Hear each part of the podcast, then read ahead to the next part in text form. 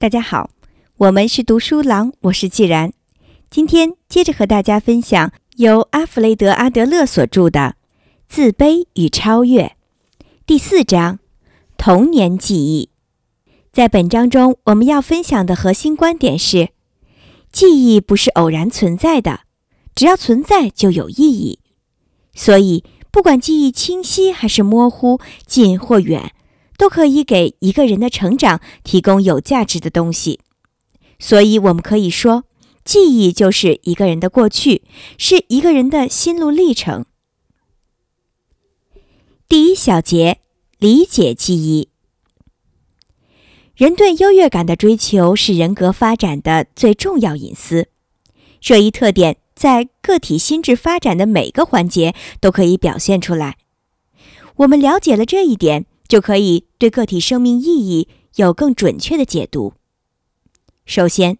按照上述观点，那么个体的每个行为都有着其奋斗目标的烙印，所以对于个体任意行为的研究都有助于我们认识其人格。其次，个体的任何言语、姿势、行为都可以成为我们研究的资料，因此研究资料丰富。根据一个具体行为做出的评价和判断，难免片面或带有错误。但从个体千千万万行为表现中，我们都可以对错误进行纠正，最终我们与真实答案会越来越近。这也说明我们需要客观分析每一个行为背后的意义。考古学家从陶瓷瓦片、残垣断壁、破旧的古代用品、残缺的墓碑以及零散不全的古代书籍中，找寻已逝的文明，推测曾经的城市生活。我们也一样，也需要透过零碎多样的言语举止来琢磨一个人的人格和动机。可与考古学家不同，我们研究的是活物，是实实在在的当下生活。真正了解一个人并不是容易的事情。个体心理学应该是所有心理学中最难学习、掌握和应用的。个体心理学要求我们既要关注人格的整体。多质疑，多思考，抓住关键点，又要求我们从细节入手，寻找人格分析的线索。比如，一个人出入房间时握手、微笑、打招呼的具体方式等。从一个方面来了解个体，可能导致认识错误；但从多个方面入手，我们犯认知错误的可能性必然降低。我提倡生命在于合作。我认为心理治疗实质上就是合作行为的运用和检验。只有我们真正关心他人，对与他人合作感兴趣，我们才可能获得心理治疗的成功。合作意味着双向互动，意味着我们必须对来访者感兴趣，同时来访者也愿意与我们合作，配合治疗。来访者的态度和存在的问题都是我们研究的对象。有时候，我们觉得对其有着足够的了解，可这种了解往往并不是对的。除非他已经足够了解自己，否则我们得到的结论经不起任何检验，也自然不能称为真实。很多心理学工作者认识不到这一点，所以才提出正迁移、负迁移的概念。但个体心理学从不进行这样的分类。对一个娇宠自己的来访者给予娇宠，的确可以获得他的好感和信任，但却更能加大他的控制欲望。如果稍有怠慢，他肯定视你为敌人，甚至会终止治疗。即使还继续接受治疗，也可能强迫你给予道歉，以证明错的是你而不是他自己。所以，对这种人用正迁移来纵容他，根本给不了任何帮助。